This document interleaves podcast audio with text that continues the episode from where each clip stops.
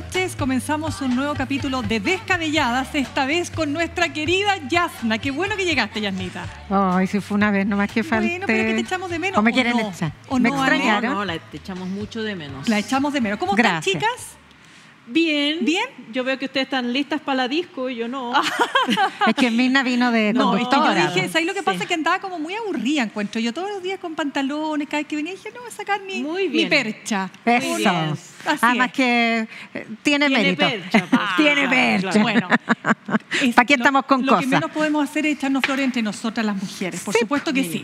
Oigan, chicas, hoy día un día muy importante, muy especial. ¿Por qué? Porque el presidente Gabriel Boric hizo un cambio de gabinete, volvió antes de lo previsto aparentemente, ¿no es cierto?, de su paso, su ida a Paraguay, al cambio de mando, y sorprendió con qué.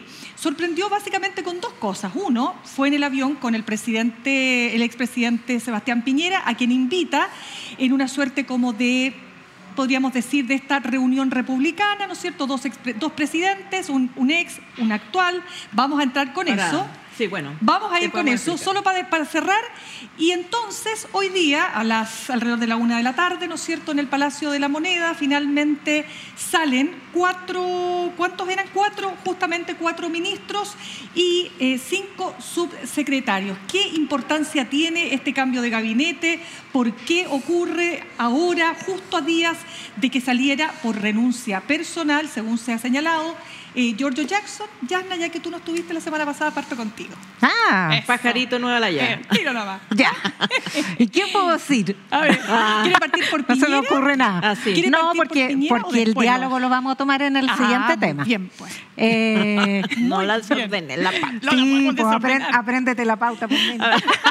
No, pero es que yo como había tirado el tiro, que la, la Yana Ya, se ya, ya, ya. No, no expliquemos, no expliquemos. Yana, no se Vamos, preocupe. al A ver, grano. un par de cosas bien puntuales, después podemos discutirlo más. Ya. Eh, primero, es bastante acotado y más bien resuelve cuestiones que quedaron pendientes del cambio anterior. O sea, educación, recuerden que el ministro estaba tambaleando y fue De afirmado hecho, por el incidente. era una de las sillas que, eh, Era una que de entró y de- salió. Exacto, exacto. Hoy día estaban de pie los ministros entrando. Buena idea. Sí. Eh, y minería, que ese, ahí había un problema serio hace rato de relación de los, del ministro con la, sub- con el sub- de la ministra con el subsecretario y salieron los dos. Se fueron los Salieron dos para la casa. Sí. Eh, entonces eso estaba pendiente. Ahora, eh, políticamente, por supuesto, usted le da un nuevo aire porque siempre los cambios de gabinete ponen atención y eh, hay una señal de desapego con Revolución Democrática, sale bastante herida, consolidación de eh, otro partido del Frente Amplio, que es el partido del presidente, eh, Convergencia Social. Y me parece que el Partido Comunista sale bastante ganancioso también, porque el Ministerio de Educación es eh, muy relevante y la figura que han puesto es bastante destacada.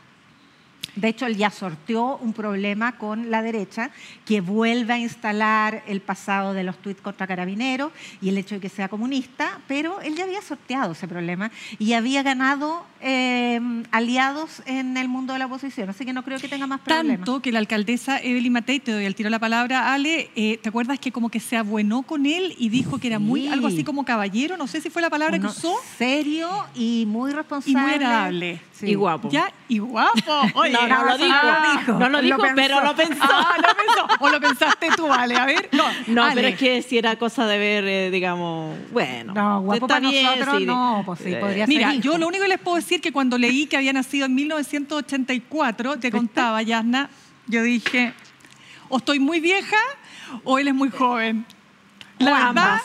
es que no es tan joven, tiene 39 años. El año que yo entré a la universidad, el 84. Chuta, sí, yo salí del digo. colegio. Bueno, pero por ahí. Bueno, por ahí. Bueno, eh, A ver, ¿qué para ti? ¿Qué es añadiendo a lo este- que, para no Exacto. reiterar los puntos, me parece que sí, efectivamente, es un reordenamiento de la casa chica, digamos, de dentro del Frente Amplio. De hecho, no sabían del cambio de gabinete y no estaban de acuerdo con que se hiciera el Partido Socialista ni el PPD, por lo menos en, en- en las palabras de sus voceros. Eh, me parece que el Partido Comunista, más que ganancioso, eh, pasa a cobrar una deuda que ya se tenía con el Partido Comunista, que ha sido como, digámoslo, dentro de todo, de, lo más responsable, leal, leal. se ha comido unos cuantos sapos, entonces ya tocaba eh, darle Hacerle un cariñito, hacerle dices un tú. cariño. Más que un cariño, ¿ah? Pero sí me parece, eh, me pareció arriesgado y osado el gesto del presidente de nombrar por primera vez, no sé en cuánto tiempo, me imagino que no, no sé quién, eh, no recuerdo quién, a quién estaba en la UP en, en el Ministerio de Educación, pero desde la UP para acá por lo menos nunca ha habido no solo un comunista, sino que una persona agnóstica. El Ministerio de, de Educación, Educación. ha sido históricamente el ministerio de la Iglesia Católica. Y siempre ha habido alguien, un- sea el gobierno que sea, alguien que la Iglesia Católica ha bendecido. Eh, tal vez sea por pérdida de poder de la Iglesia Católica, no sé, pero siempre ha habido una persona de la Iglesia ahí. Eh, No, pero el ministro pero espera, saliente pero- no, pero no, no po. era. Pero ya Nico- ahí hubo una ruptura. Ya, pues, y Nicolás Izaguirre, que, yo sepa, no la- es católico, ¿sí? Nicolás Izaguirre. Yo no digo que sean católicos, digo que No, tienen la creyendo, la venia. bendición, Mm. la Ah, bendición Bueno. de la Iglesia Católica. Ya. Amén. Entonces, Amén. Entonces, comunista, que también despierta muchos fantasmas en la derecha, sobre todo, de- eh, hay- hay un anticomunismo muy acendrado en Chile, aunque es partido legal y todo, hay, digamos, un ministro, eh, o sea, un ministro comunista del Ministerio de Educación que es es eh, uno de los ministerios al que pone más ojo la derecha y también la Iglesia Católica. Me parece eh, un gesto arriesgado, pero eh, aparentemente los tiempos han cambiado y el ministro o el recién nombrado ministro tiene suficiente agua en la piscina como para asumir. Solamente lo dejo anotado, pero creo que van a venir por esos lados pueden eh, venir las, las oposiciones y el levantamiento de la ENU y todas las Vamos- fantasmas que hay en torno a la izquierda y educación. Claro, vamos a ver Chile. cómo dicen que tiene mucha muñeca política, mucha experiencia, eh, evidente, eh, forma parte además, no sé si todavía, del Comité Central del Partido Comunista, No pero bueno, era parte del, del Comité Central del Partido Comunista, pero bueno, ese, ese es uno de los cambios. El otro es Javier Toro, que sale de Bienes Nacionales para, eh, ocupar el cargo, que ya vamos a, vamos a hablar de la salida, por supuesto, de Giorgio Jackson. Ella va a Desarrollo Social. Ojo, una eh, ministra de Bienes Nacionales que, claro, es un cargo menor dentro del organigrama, con todo respeto, pero es un cargo menor, ¿no es cierto? Y ella es una dirigente política en Convergencia Social, si no me equivoco, bastante eh, buena desde el punto de vista de su capacidad política. Entonces, uno podría decir, a lo mejor se estaba perdiendo en el Ministerio de Bienes Nacionales. Vamos a ver, este es un ministerio súper importante, ya sabemos todo lo que pasó bajo eh, la permanencia de Giorgio Jackson, pero es entonces Javier Toro quien va a ocupar ese cargo. Luego, Aurora Williams, esa es otra de las novedades porque es ministra, fue ministra de Minería bajo el gobierno de la presidenta Bachelet II. Entonces decían que el bacheletismo volvía a la moneda, ella llega a ocupar el cargo que deja eh, Marcela Hernando del Ministerio de Minería. Y finalmente al Ministerio de Bienes Nacionales llega Marcela Sandoval y al Ministerio de las Culturas y el Patrimonio Carolina Arredondo, la hija del actor Alejandro Arredondo No, y de... Claudio. Perdón. Claudio, Claudio Arredondo, porque además estuvo en tu obra de teatro. Está todavía mi obra, Claudio, perdón. ¿qué rol jugaba en tu obra? Perdona que Eh, cambie el Pinochet, tema. po. Él era Pinochet, Sí, imagínense. Pinochet. La hija de Pinochet. Exacto, la hija de Pinochet. en la obra el de Pinochet teatro. ficticio, digamos, la obra no hay teatro. nada más Sí, lejos que. Claudio Redondo y Pinochet Claro que sí. en la vida real. Bueno, y lo otro, se mantiene Carlos Montes en el Ministerio de, de Vivienda, eh, porque ya con la salida de Jackson, claro que hasta por ahí nomás, porque eh, un, eh, un diputado republicano, cuyo nombre les voy a revisar para darles a conocer, pero da lo mismo, un diputado republicano decía que la salida de Giorgio Jackson era el desde, porque ahora iban a evaluar por ejemplo, lo que iba a pasar con Javiera Martínez, la eh, directora de presupuesto, y iban a evaluar si había condiciones o elementos para acusar constitucionalmente al ministro de Vivienda. Separa un poco la, la- la- la sangría que había generado el caso eh, convenios eh, Yasna con la salida de Giorgio Jackson. No, el caso convenios va a acompañar a este gobierno hasta el fin de sus días, a pesar de que ya estaba plagado, después lo podemos comentar, pero está plagado de la instalación de un relato que a esta altura no resiste mucho. A ver, En ¿cuál? el sentido que estamos hablando de un, a- un caso de corrupción que enciende esta, esta crisis, un caso de corrupción grave de 400 millones de pesos en Antofagasta y hoy día ya pasamos a 30 mil millones de pesos en el conjunto de los gobiernos regionales, o sea, una gran corrupción que no tiene que ver con lo primero, que tiene que ver con la relajación de normas en otro nivel del Estado que además es autónomo del de, eh, gobierno central y que tiene bastantes componentes de derecha, al menos cuatro, eh, partiendo por el GORE de la Araucanía que tiene 2.000 millones asignados Cuyo a gobernador es Luciano Rivas, ¿no es cierto?, militante de Evópoli, que es el único caso de un militante, digamos, de derecha, porque todos los demás son o bien demócratas cristianos, cercanos a la democracia cristiana, o eh, del Partido Socialista. Sí, ahora independientemente de eso, eh, a mí me llama la atención que no hayan hecho ningún ajuste que beneficiara al Partido Socialista, más allá de que está en puestos de poder importantes. Buena parte de este conflicto se ha sustentado en una suerte de quinta columna de algunos senadores socialistas, en particular eh, el senador Espinosa, pero también secundado por Juan Luis Castro. Eh, y eso además ha presionado mucho a la presidenta de ese partido, Paulina Bodanovich, que ha navegado eh, en las aguas entre la pero fila el Partido de los Socialista obtuvo que se mantenga el ministro Montes. Que era, sí, pero que sigue era, expuesto. Sigue expuesto. Sigue expuesto, pero digamos, si al Partido Socialista le interesaba algo en este cambio de gabinete, Por era supuesto que, que no se mantuviera Montes. Mm. Claro. Pero mira, ahí hay una sangría y un flanco de debilidad eh, monumental ¿Dónde? para el gobierno en la relación con el Partido Socialista. O sea, aquí se instala la debilidad de Javiera Martínez, la directora de presupuesto, e incluso del jefe del segundo piso, Miguel Crispi, por boca, por tuit y por visibilidad del el senador Espinosa, que junto a Juan Luis Castro se han convertido en la nueva quinta columna del mundo de la izquierda y centroizquierda. Yo diría que son los nuevos Barken. ¿Los nuevos porque qué? ese es el- los nuevos Barken, porque están jugando ese rol. O sea, ganaron escaños reservados de todos los matinales, producto de esta especie de puntal de lanza que están eh, generando respecto de mantener tensionado al gobierno en materia de corrupción. Por supuesto, por el revanchismo con Revolución Democrática, pero al segundo de que hubiera renunciado eh, Giorgio Jackson, siguieron con la lista pendiente, por la lista negra de Espinosa. Ya, es que detengámonos un segundito ahí que es importante, Yasna, porque en general los medios de comunicación eh, hacen eco de lo que dijo el senador Espinosa. ¿Qué dijo el senador Espinosa, el senador del Partido Socialista? Que Javiera Martínez, que es la directora de presupuesto, que depende directamente del ministro Marcel, cuando se estaba tramitando la ley de presupuesto el año pasado, de la ley del 2022 al 2023, ¿no es cierto? Ella habría relajado, eso es lo que dice eh, Fidel Espinosa, habría relajado los requisitos para que ciertas fundaciones pudieran acceder a fondos públicos, ¿no es cierto? Como por ejemplo el límite de edad. De las luego- gobernaciones. Perdón, límite de, mm, de tiempo, de antigüedad. De antigüedad. Exactamente, para las gobernaciones, precisamente. Entonces, ¿qué pasó? Que en una entrevista Mario Marcel dijo que eso no era así. ¿Qué dijo Mario Marcel específicamente, Yasna? Porque ese tema tú lo, lo conversábamos, ¿no es cierto? O sea, Que- él explicó que el 100% de los convenios investigados son, se rigen por la glosa del presupuesto que se tramitó el año 2021 para el año 2022. Esa glosa fue presentada y propuesta por el gobierno saliente de Sebastián Piñera y es la que rige estos convenios que se suscriben el, entre el primer y segundo semestre del- del 2022. Entonces, realmente ahí se instala un relato mentiroso.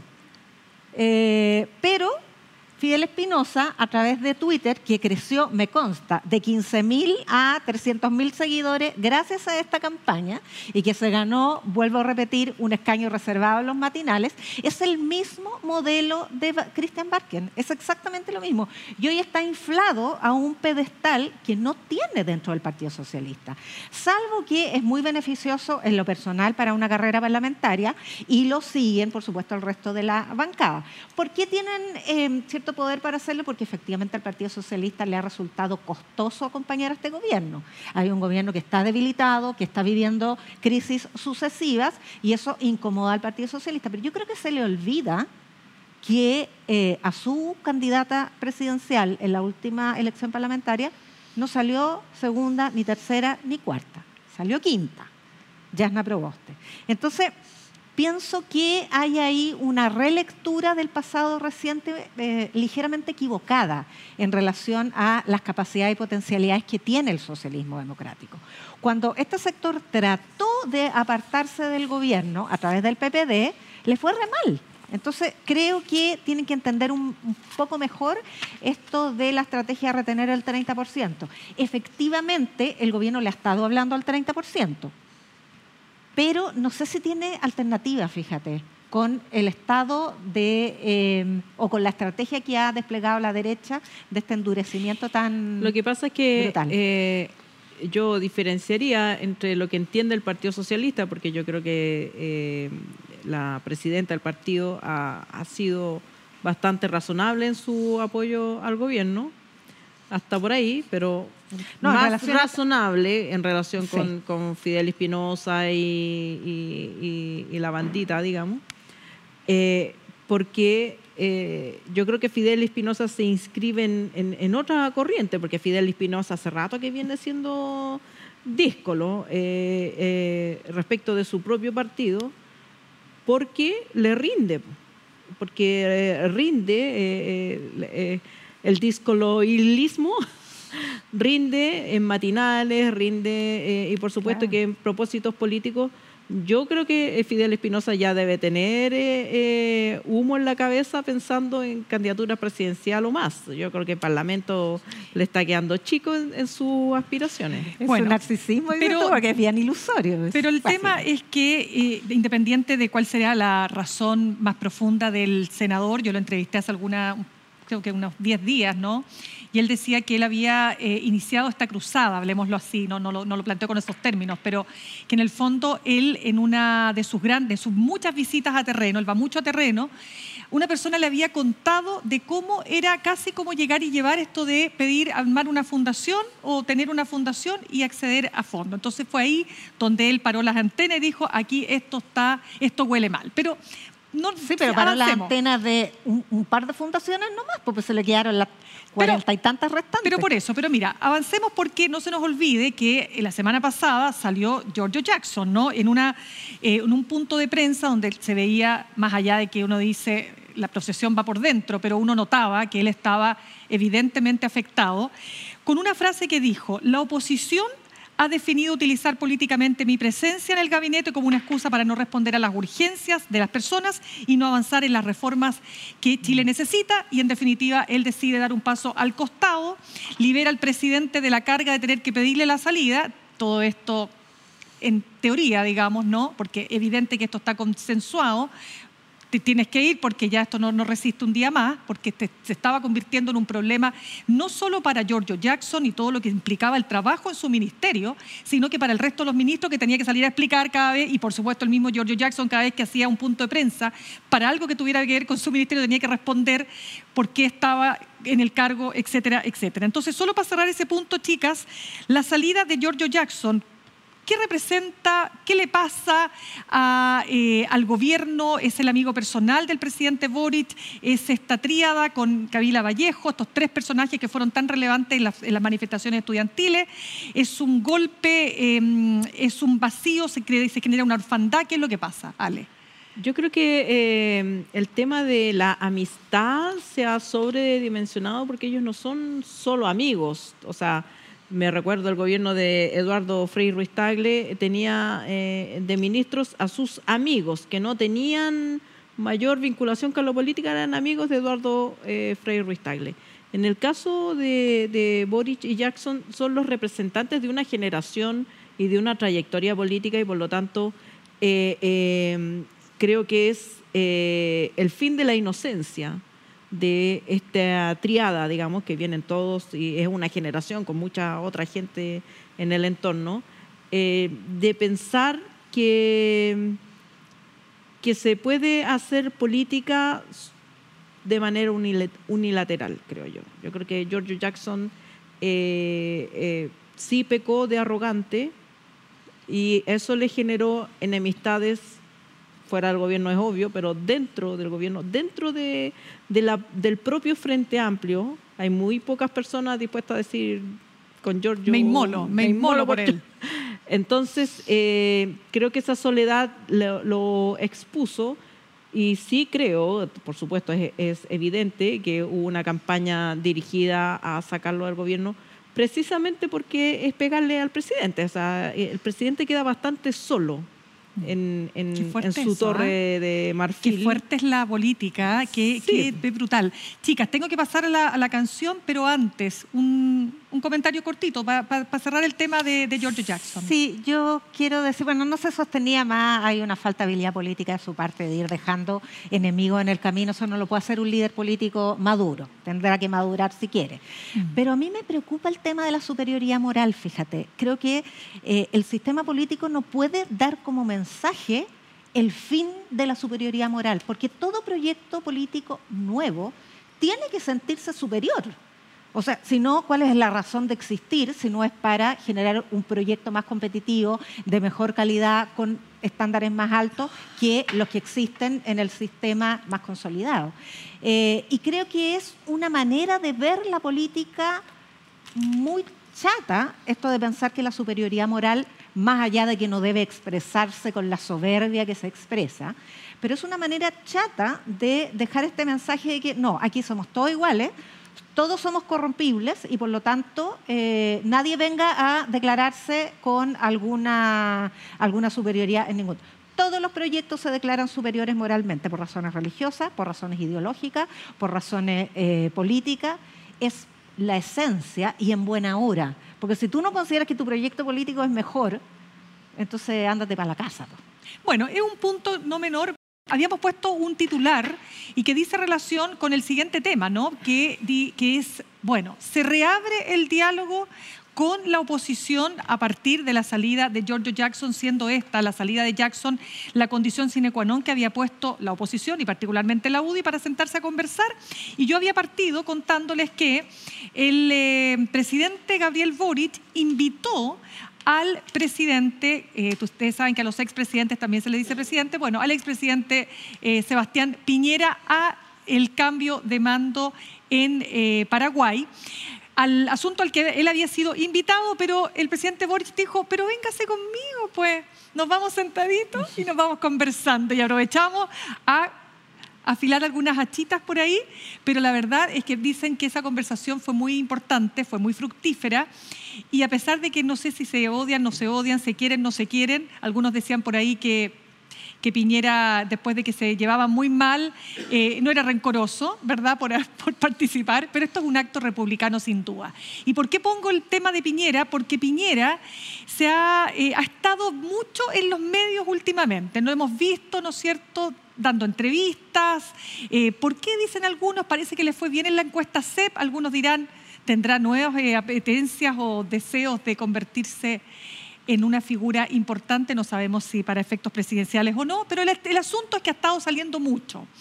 Y entre las cosas que él eh, ha dicho es que, bueno, hay que avanzar, por supuesto, en llegar a acuerdos, eh, pero que las reformas que había eran malas en su origen. Estamos hablando de la reforma de las pensiones y estamos hablando del pacto fiscal. Y mañana, y con esto termino, hay una reunión en La Moneda donde van los presidentes de Chile Vamos a reunirse con el presidente Gabriel Boric.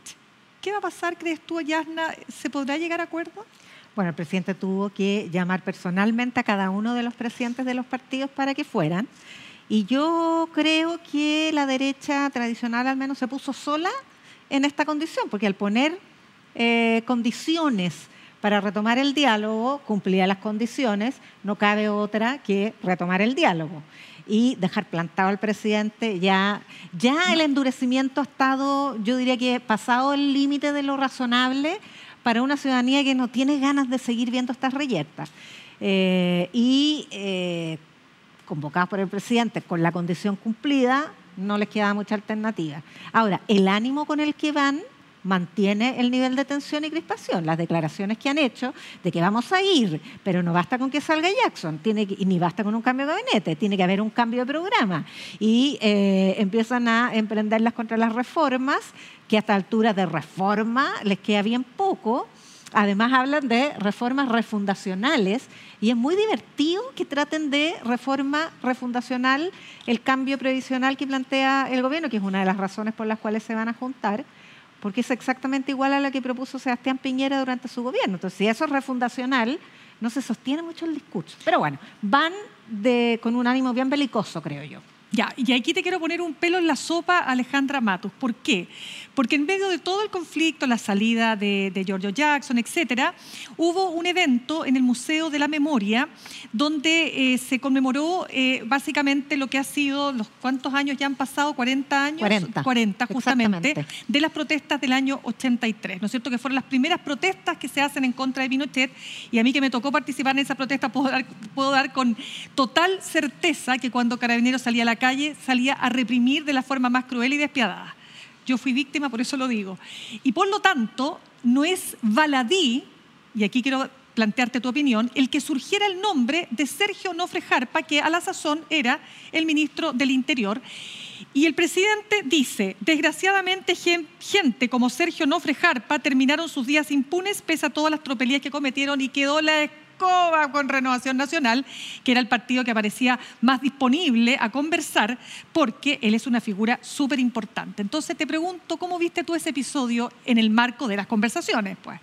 A ver, yo creo que en un nivel, por supuesto, que todos los civiles que participaron en la dictadura tienen responsabilidad en lo que hizo la dictadura, hayan sido ministro de Interior, hayan sido, eh, hayan estado en el Ministerio de Desarrollo Social como Sergio Melnik, hayan estado en el Ministerio del Trabajo y otros como José Piñera, hayan estado donde hayan estado, contribuyeron a, la dictadura no solamente en la represión, sino que también en las transformaciones eh, brutales de, quitar todos los derechos sociales que había eh, conquistado Chile en un siglo de desarrollo democrático y que por, ahora nos tienen todavía tratando de ver cómo se vuelve a algún tipo de sistema de protección social. Pero en ese ranking de personas, que concuerdo con que Sergio Onofre Jarpa hubiera sido bueno que respondiera por, eh, por esa represión, me parece que Sergio Onofre Jarpa no está en el ranking de, de los más eh, brutales. Me parece que Sergio Onofre Jarpa hizo cosas, efectivamente, por el retorno a la democracia, que hoy día nos parecerán poca cosa, pero creo que en su momento se reconocieron como importantes, como por ejemplo liderar un ala de renovación nacional que, eh, que por un tiempo corto, en esa primavera de Jarpa que eh, se le dio ese nombre, permitió, por ejemplo, la aparición de los medios opositores. No hubiéramos tenido cauce, APSI análisis si Jarpa no hubiera eh, presionado por eso la cantidad de retornados que empezaron en ese momento a volver a Chile también llevaban la firma de, de Jarpa. Eh, el reconocimiento del no en el plebiscito también llevaban la firma de Jarpa. La creación de esta derecha liberal que duró poco, su hijo putativo, digamos, de esto, era Andrés, Andrés Alamán. Alamán. No, pero eso, es un, eh, eso no es así, porque Andrés Alamán era de la tendencia opositora a Jarpa, que constituía bancada en el Senado con los otros senadores del ala dura, y esta era, eh, eh, y esta era la patrulla juvenil, y Andrés Alamán de estaba... Alamán antes de ser senador. Estás hablando de la dictadura todavía. Alamán. Tú estás hablando de la Alamán, dictadura. él mismo lo ha Ah, no, reconocido. es que, es que claro, como ellos hablan de No. eh, el rol que tuvo Jarpa durante la transición, o sea, Estoy hablando. tuvo un rol absolutamente contrario a los avances Ya, democráticos. yo estoy hablando, Jarpa. Finales en de la dictadura, por supuesto. Cuando Alamán ha- habla por teléfono con Escalona y se ponen de acuerdo que si gana el no, se va a poner a Alamán al, al servicio a, a- a reconocer el no. Todo eso se hizo en conversaciones con Alamán, eh, o sea, con Jarpa. Jarpa tuvo también duras dis- eh, disputas con el ministro de Justicia Hugo Rosende, que quería que Pinochet se perpetuara, digamos, ya que no hubiera plebiscito, que no hubiera ni una cuestión. Entonces, yo no estoy diciendo que Jarpa no sea responsable de, de las violaciones a los derechos humanos, no estoy diciendo que, que sea una blanca paloma, ni un ser al que hay que ponerle una estatua. Eh, eh, propugnó el golpe de Estado como lo propugnó también eh, Patricio Elwin y lo elegimos de presidente y le rendimos y homenaje estás diciendo que y se tiene compró, una estatua. se compró un problema innecesario. creo que eligió mal. Creo que si vamos, a mí me parece súper necesaria la crítica del, del compromiso de los civiles en la dictadura. Pero elijamos entonces a Agustín Edwards, digamos, entre los fallecidos, Agustín Edwards. Eh, si vamos a criticar a alguien que se la llevó pelada, Agustín Edwards. José Piñera, que está vivo, se la ha llevado pelada. O sea, hagamos esa discusión. Y entonces no, Sergio Nofrejarpa, que además era exonerado político y cobraba, cobraba la pensión de exonerado, eh, me parece que está en ese lote, pero no es la cabeza de lanza. Ok, para cerrar este tema, porque tengo que pasar al siguiente, antes que se nos acabe el tiempo, mañana esta reunión, vamos a ver qué sale de ahí, vamos a ver si efectivamente la oposición se allana a entender que el tema no es la ministra Jara, no es el presidente Boric, es el país que necesita urgentemente y los pensionados... Abriste y cerraste con la Alejandra.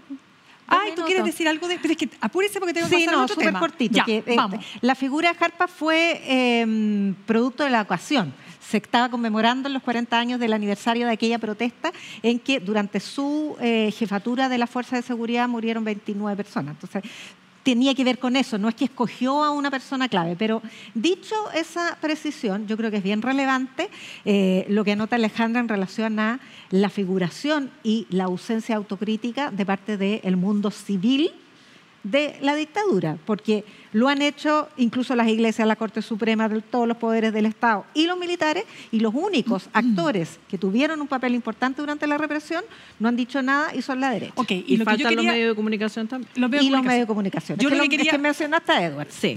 yo lo que quería dejar cerrado entonces, que a partir de lo que te señalaba, ¿no? en esta reunión que va a haber mañana, aquí lo que importa es que hay un tema pendiente y es que las jubilaciones y las pensiones se tienen que subir hoy y no en 40 o 50 años más y vamos a ver si entonces la clase política está disponible para lograr un cambio que es muy esperado por la ciudadanía.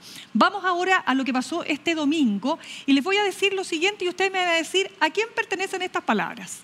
Estamos al fin del modelo de la casta, basada en esa atrocidad que dice que donde hay una necesidad ah, nace un derecho, pero se olvida que ese derecho alguien lo tiene que pagar. Esa aberración llamada justicia social. Las palabras son de Javier Milei. Él es el eh, candidato de la Libertad Avanza en estas primarias abiertas, simultáneas y obligatorias, las llamadas pasos, paso, que son la antesala, que son la primera fotografía, la primera encuesta, hablemoslo así, de lo que van a ser las elecciones presidenciales, en este caso de Argentina, ¿verdad? Donde este candidato obtiene 30% de los votos, sorprendiendo a todos, porque las encuestas hablaban de que iba a llegar en un tercer lugar. Bueno, sacó el primer lugar y la derecha, junto con Patricia Bullrich, de Juntos por el Cambio obtiene un 60%. Es la primera vez desde el año 83, si mal no recuerdo, que el peronismo cae a un tercer lugar y la verdad es que tiene re pocas posibilidades con un país que tiene además 112% de inflación anual acumulada. La verdad es que hay mucho que hablar de este tema, pero me parece que eh, la elección de Javier Milei merece alguna alguna opinión de parte nuestra, toda vez que además el candidato José Antonio Cas, por supuesto, felicitó al candidato por, por, un montón de elementos que los unen, a pesar de que hay otros que los desunen. ¿Qué te parece a ti, Ale? Eh, yo creo que es importante dejar establecido que son primarias, que todavía no, ocurre la elección presidencial y que eh, lamentablemente yo veo que hay un escenario en Latinoamérica y que probablemente se va a dar también en Chile, que cuando aparecen estos personajes, el resto arma un grupo todos contra mi ley, por ejemplo, y que pueden ganar las elecciones presidenciales, pero sin proyecto político sin algo que decir, salvo que estamos todos contra mi ley. Y, eso me, no, no sé eh, cuánto permite avanzar en las reformas estructurales, en, cierto deterioro de la calidad de la política, de la cual mi ley es hijo, como es José Antonio Caz, hijo del deterioro de la política chilena. Entonces uno puede poner todos los focos de lo peligroso que es que gane mi ley, de lo terrible que es que gane mi ley, pero a mí me parece más terrible que no haya un proyecto político que seduzca en manera positiva y proactiva, vamos a ir por esto porque esto es lo que queremos hacer, en vez de vamos a ir en contra de este gallo. Para evitar que... Sí, lo que pasa es que yo creo que em, la ausencia de ese proyecto es más bien la responsable de la reacción conservadora o más bien la reacción eh, nacionalista, autoritaria, que significa mi ley como parte de un club mundial y latinoamericano. En el siguiente sentido, el proyecto millennial, digamos, de avanzada respecto de derechos sociales eh, de una generación ya siguiente a eh, los derechos económicos, sociales y culturales tradicionales, sino que incluso eh, minorías sexuales, medio ambiente, eh, mayor énfasis a los temas de género, que de todas maneras forma parte de la mitad de la sociedad, generan una reacción, una contrarrevolución silenciosa, así lo dice la, la teoría política. entonces, la existencia de un proyecto demasiado desarrollado, incluso pasado para la punta en ese sentido, es lo que ocasiona esta regresión autoritaria porque reacciona. O sea, ¿qué más temor le puede provocar a un hombre de campo nacionalista la emergencia de mujeres con demasiado poder? Es aterrorizador que te quiten poder y en todos los campos de la sociedad. Entonces, es una reacción a eso más bien lo que explica. Con, por supuesto, comparto con Alejandra que hay una responsabilidad política, entre otras cosas, por no decodificar que esa reacción iba a suceder al momento de dispersar en fragmentos tan pequeños un discurso de finalmente poner fin a la dominación, que es, eh, eh, la única bandera de la izquierda y que involucra todo. Entonces, segmentarse en tantas demandas pequeñas probablemente es una de las causas. Ahora, es bien impresionante que esto ocurra en Argentina de todas maneras, ¿ah? porque si hay un Estado eh, benefactor en Latinoamérica emblemático, es Argentina. Que mi ley quiere desarmar el Estado. De hecho, hay un tuit, o sea, no, no un tuit, es un TikTok, creo, ¿no? Un video donde él aparece sacando todos los ministerios, partiendo con el Ministerio de Desarrollo Social, terminando con el Ministerio de Salud, siguiendo con el Ministerio de Educación. Si quiere incendiar el Banco Central. Claro, incendiar el Banco Central, diciendo que el Estado, eh, para lo único que tiene que servir, es para hacerse cargo de la seguridad y de la justicia, el sistema de justicia y el resto.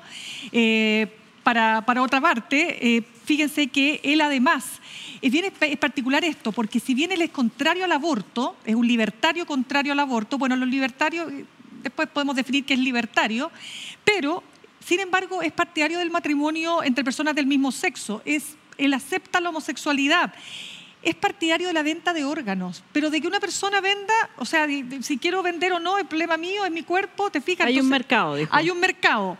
Em, y de armas. Pero claro, y tiene por otro lado, ¿no es cierto?, esta idea de la dolarización que es por donde podría surgir y, por donde efectivamente gana muchos adeptos, porque con este disparo que tiene la inflación, o sea, nosotros tuvimos una inflación que llegamos al cuánto, 14% anualizada, que era una locura para todos nosotros en Chile que no estábamos acostumbrados, pero imagínate tener una, una inflación anualizada de más de 110%, o sea, tu sueldo no vale nada, te pagan, fuiste a comprar y te quedaste sin plata.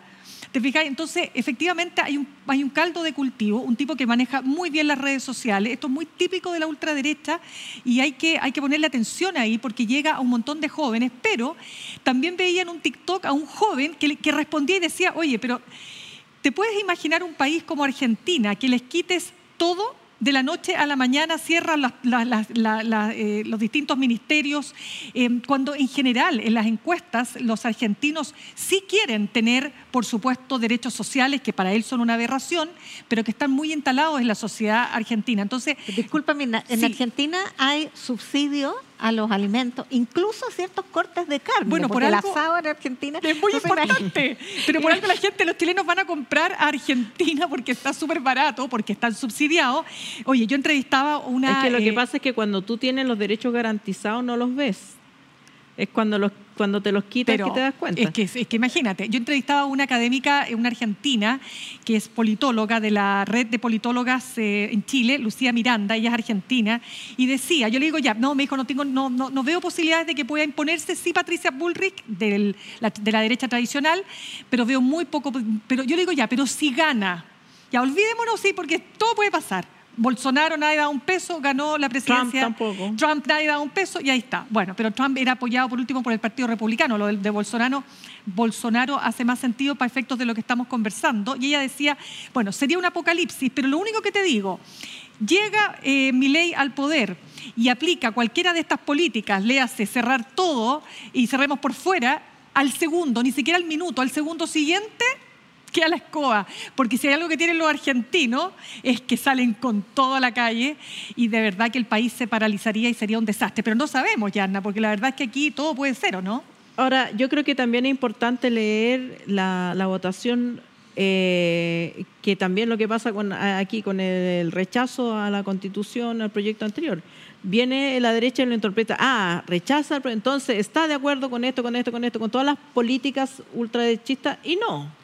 O sea, hay, hay, un, hay un voto, eh, en este caso, castigo, de castigo a la élite política argentina que no se debe interpretar, me parece a mí, no es correcto decir, bueno, entonces un tercio de los argentinos están por retroceder en el aborto, retroceder en eh, los derechos sociales, retroceder, yo creo que, Sería que poco- poco pasarse cuatro pueblos. Sí, yo, yo, yo creo que en el fenómeno ultranacionalista de derecha de Europa y de Latinoamérica, que ya lo tenemos instalado, eh, Brasil, ahora Argentina, y nosotros estamos hace rato que eh, los republicanos dieron la misma sorpresa que ha dado Milei el domingo. Sí, pues. Eh, pero en ese fenómeno efectivamente hay mucho oposicionismo. O sea, es la nueva oferta política, no tenemos idea mucho qué es lo que proponen, está invisibilizado el significado de eh, el libertarismo sin, con ausencia absoluta de Estado, porque como no lo hemos vivido, particularmente los argentinos, no tenemos idea que es una abstracción. Yo creo que aquí estamos bastante cerca en realidad. Aquí, sí, Sí. por eso que la propuesta, pero está entonces concentrada en seguridad, que es el otro caballito de batalla. Eh, pero, pero claro, no, no tiene, o sea, tiene un poco que ver con eso, pero tiene mucho que ver con una clase política que está desprestigiada, que no resolvió las necesidades y expectativas. De hecho, todavía no tenemos reforma previsional y hace 10 años estamos en eso. Entonces, bueno, que venga otro, que venga el siguiente. Eh, y el Es siguiente una- es Milei y aquí el siguiente es eh, republicanos. O sea, es y de hecho en el caso de Milei es el arquetipo del fenómeno populista. Si esto de la casta, el fenómeno populista se define fundamentalmente como aquel que le- el líder carismático que le habla a el pueblo puro en contra de la élite corrupta. Eso es la casta a la que alude eh. Así es. Perdón que me estaban justo. me Te estaban hablando. Me estaban hablando. Chiquillas, lo siento, pero tenemos que pasar a nuestra opción interactiva. Es así, señora. Oye, se nos fue el programa. Se nos fue el programa, algo No. más. Ya, 30 segundos cada una para pasar No, al... no, si no, no, no, quieren hablar? Sí, que sí, que sí, que cierren, por favor. Láncese. Es que nos quedamos a que Ahora ya- no quieren. me parece que ya está cerrado el tema. Eh, No, pero- Algo, algo, algo que agregar es eh, la similitud y las diferencias entre Milei y el fenómeno Sí, pues. republicano. Porque cuando tú ves a Cast al lado de Milei, eh, hay un tema incluso de apariencia Pero totalmente claro, distinto. por supuesto. El- si bien la ultraderecha tiene componentes libertarios, eh, el, el, eh, neoliberalismo es, es un paso, un escalón más abajo que eso. Les voy a dar un dato de mi ley, A ver. de su currículum, que es coach de sexo tántrico. No, No. sé si Coach de sexo tántrico. Pero además se comunica con el perro, Eh, con el claro, perro fallecido. Sí. No sé si Ah. a José Antonio Caste va a no, poner para eso en nada. su currículum. Él es, Bueno, además, pero, pero la abstinencia es un, La un abstinencia ideal, es otra, es un negacionista del cambio climático. Eh, Cast no, no ha llegado a negar el cambio climático. Sí, Mirna, sí. Sí. la Agenda 2030. Sí, no sé, pero es, el sí. kit, es el kit completo. Espérate, es que La, la conspiración, eh, la Agenda 2030, la mentira al cambio climático, que es muy funcional a los intereses de las empresas de hidrocarburos, Ya. el nacionalismo, el autoritarismo. Sí, es un, es un guion eh, mundial y es calcado. Es calcado. Bueno, me pillaste entonces, porque yo tenía la idea que no, no llegaba a negar el cambio climático, pero claro, que además que recordemos que el cast de primera vuelta cambia respecto al cast de segunda Acuérdate que vuelta. además esto se, esto se votó, disculpa Mirna, pero es que además me, me acordé, porque esto se votó hace poco, hubo un Claro. proyecto de acuerdo Sí, en la sí, Cámara de, de los republicanos eso me acuerdo. ¿Te acuerdas? Sí, claro. Eh, eh, justamente para reconocer la participación humana en el cambio climático y exhortar a Mm. eh, cumplir el- los objetivos sustentables, que eso es la Agenda 2030, Sí. Objetivos de Desarrollo Sustentable, y republicanos Me eh, en bloque Eso es cierto. contra. Eso es totalmente cierto y te agradezco mucho, como siempre. Tan Matea, mi amiga, venga para acá. Chiquillas, eh, acción, ¿cómo se llama esta cuestión? Se No, si la fue. Eres tú. Opción interactiva. Acciones, que tanto de acción, accionar, eh, la acción por el cambio, el avance, no sé qué, ya me, me confundí.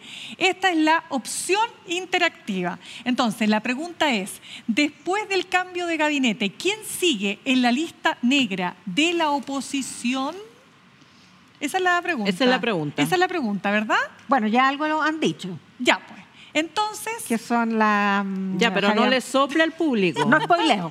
Ya, el público no. Pero ¿cuáles son tu- cuáles La son las- tarea es para el público. Ya, la tarea es para el público. Usted, hoy la semana pasada nos reímos tanto con la, con la Ale, con el Ken y la Es que nos Barbie. tocó buena Pucha, qué esa bueno, es que yo te opción, juro que sí. tengo la Tengo cara que, aquí. tengo de- que, tengo Oye, que ausentarme yo para que se pongan divertidos. es que tengo la cara de Mayol. Ya tenemos la propuesta para la producción. Vamos a hacer las tortugas ninja de, de la política chilena. Eso me gustó.